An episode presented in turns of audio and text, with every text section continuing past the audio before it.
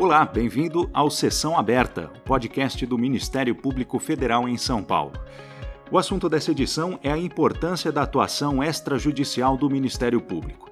A gente vai falar sobre o termo de ajustamento de conduta, o TAC. O que é, como o MPF aplica na prática, quais as limitações e os desafios no uso desse instrumento extrajudicial. Quem fala sobre estes assuntos com a gente é o procurador da República Jefferson Aparecido Dias. Ele atua no MPF em Marília, no interior paulista, e é um dos integrantes substitutos da Procuradoria Regional dos Direitos do Cidadão em São Paulo. Bom, para começar a nossa conversa, queria que o senhor explicasse um pouco o que é o TAC e como o MPF utiliza esse instrumento na prática. É, o termo de ajustamento de conduta, ou TAC, é o termo, o termo de compromisso, né? De ajustamento de conduta. Ele é um, um documento jurídico previsto na, na, Lei da Ação Civil Pública. É, eu acho que é um grande instrumento de é, pacificação é, alternativo à judicialização. Na verdade, eu concordo com o colega Pedro Machado, com quem divido a PRDC há muito tempo, é, que o momento que o Ministério Público Federal entra com uma ação civil pública, é, na verdade, ele sofreu a sua primeira derrota. Porque ter que chamar um terceiro para solucionar um problema é sinal que o Ministério Público Federal sozinho não teve condições de solucioná-lo. Então, judicializar é, é, é, isso, é a primeira derrota que a gente sofre. Porque se nós vencermos, é, é porque vencemos, é porque solucionamos o problema sem a necessidade da interferência do judiciário. Então, o, nesse sentido, o termo de ajustamento de conduta, o TAC, ou outras formas alternativas, me parece bastante interessante. É, eu acho que não só é uma, uma nova postura que deve ser adotada pelo Ministério Público, mas uma forma de buscar a solução para eventuais litígios que surjam e, e conseguir a solução definitiva.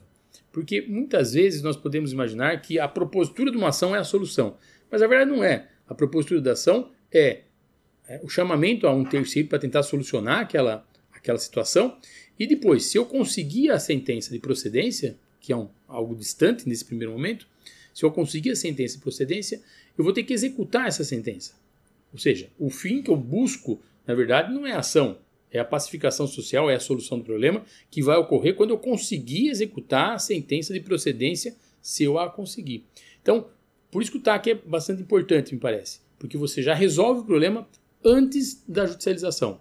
Claro, há que se tomar muito cuidado com o TAC. Por quê? Você tem que fazer um termo de ajustamento de conduta que seja, primeiro, exequível, que seja possível de ser executado.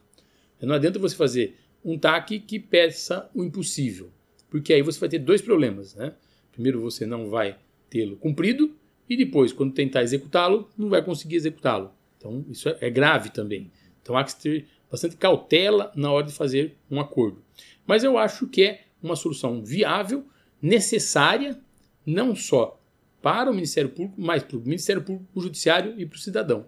Então, o senhor acredita que o TAC, na verdade, acaba sendo uma necessidade algo necessário à atuação do MPF, não apenas uma alternativa à judicialização dos casos. É isso, né?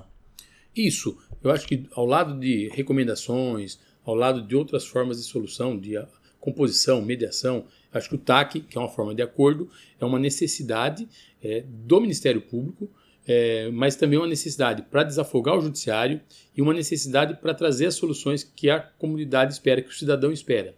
É, o Ministério Público Brasileiro, ele em certa medida, ele se é, inspirou nas defensorias del pueblo né, dos países da, da Espanha, né, da Península Ibérica, Portugal. E nesses formatos de defensorias há muita essa atuação negociada.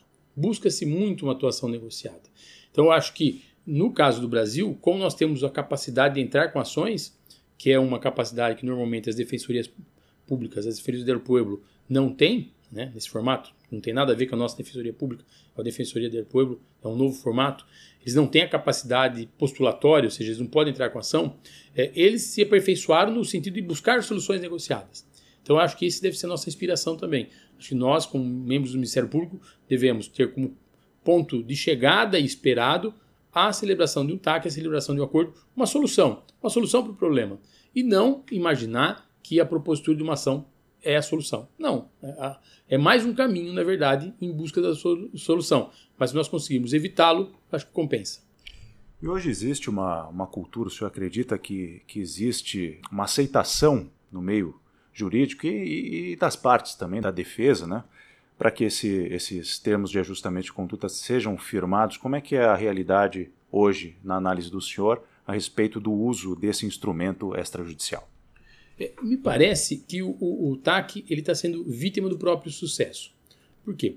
No começo nós tínhamos a possibilidade de termos de ajustamento de conduta só nas ações é, cíveis, né? da, da, ação civil pública, né? a lei 7347, de forma bastante restrita até eu diria. Só que isso foi se ampliando. Então, essa lógica negocial foi se expandindo para outras áreas. Então, nós expandimos essa lógica até mesmo para o direito penal, com a possibilidade é, de colaborações premiadas, é, com agora o acordo de não persecução penal.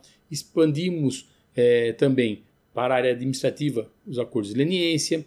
É, expandimos, ainda não do ponto de vista legal, mas já do ponto de vista de resolução do CNMP, a possibilidade de acordos também é, na área de improbidade administrativa, aumentaram-se os, os colegitimados para celebrar acordos. Então, eu tenho hoje uma gama enorme de possibilidades, áreas e atores que podem celebrar acordos que, em alguma medida, tangenciam ou se equiparam a um TAC.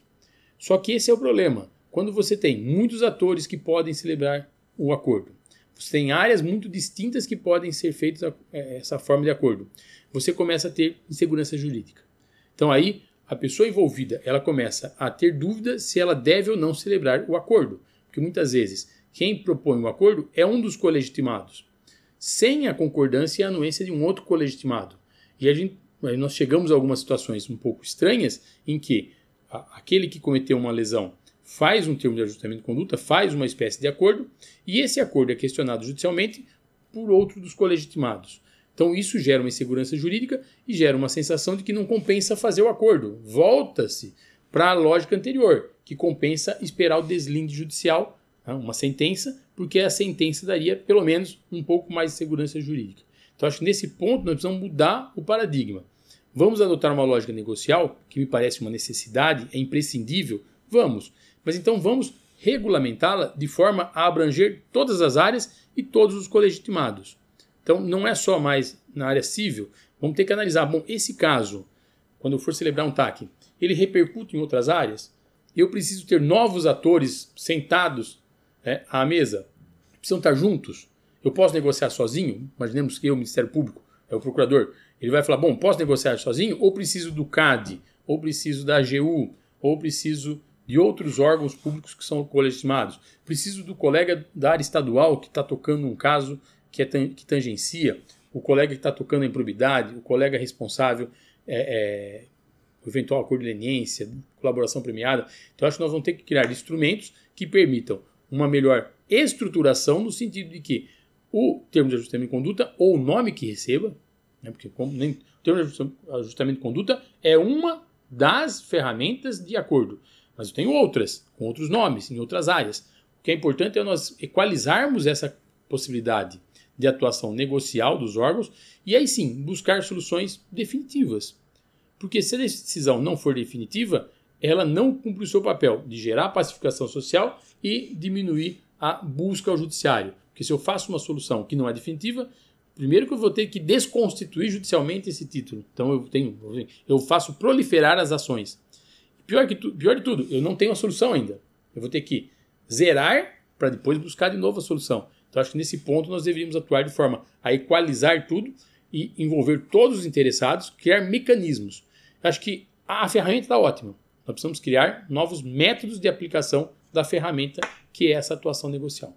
Ou seja, hoje já existem elementos que possibilitem essa atuação coordenada entre diversos atores. Ou o senhor acredita que, por exemplo, uma solução definitiva passaria é, pelo processo legislativo, novas leis? Não, me parece que não, não necessitamos de novas leis. Na verdade, eu acho que nós temos até. É, são leis demais. Na verdade, nós precisamos ter, acho que um pouco menos dessa legiferância né, de novos atos normativos e sim uma atuação mais integrada. Nós precisamos hoje, eu acho que a integração entre os órgãos públicos, em todas as esferas, em todos os níveis, para que essa atuação seja, como eu disse, para cumprir a lei que já existe, mas que seja definitiva. Então, que nós possamos atuar de forma integrada, de forma organizada, de forma coesa, no sentido de, é, primeiro, também tornar-nos é, mais eficientes. porque há muito resserviço, retrabalho, gasta-se muita energia é, com as mesmas coisas, então nós poderíamos economizar também tempo e aí também recursos. É, além disso, buscar soluções que sejam definitivas, de forma de uma atuação integrada. Então acho que essa integração entre os órgãos públicos, acho que seria importante essa união para que nós pudéssemos então enfrentar os problemas com maior eficiência, né? não só é, econômica, mas também temporal e também com maior segurança jurídica, buscando soluções que sejam definitivas e que não exijam um, um repensar, né? um passo atrás, que, não, que os temas não sejam tanto revisitados. Isso acho que é um dos problemas. Os temas estão sendo muito revisitados. Acho que nós precisamos tomar uma decisão, achar uma solução. E é isso. Está solucionado. Ah, mas talvez não tenha sido a melhor solução. Pode ter sido que não, mas foi a solução possível. E parar de revisitar. Porque senão nós estamos revisitando o tema sempre isso causa uma enorme insegurança jurídica e talvez possa até acabar com a galinha dos ovos de ouro, que é essa possibilidade de você solucionar demandas de forma negocial. Essa foi a nossa conversa com Jefferson Aparecido Dias, que é procurador da República no município de Marília e um dos integrantes substitutos da Procuradoria Regional dos Direitos do Cidadão em São Paulo. Espero que você tenha gostado da edição de hoje do Sessão Aberta, um podcast produzido pela Assessoria de Comunicação da Procuradoria da República em São Paulo. Muito obrigado pela sua companhia e até a próxima edição.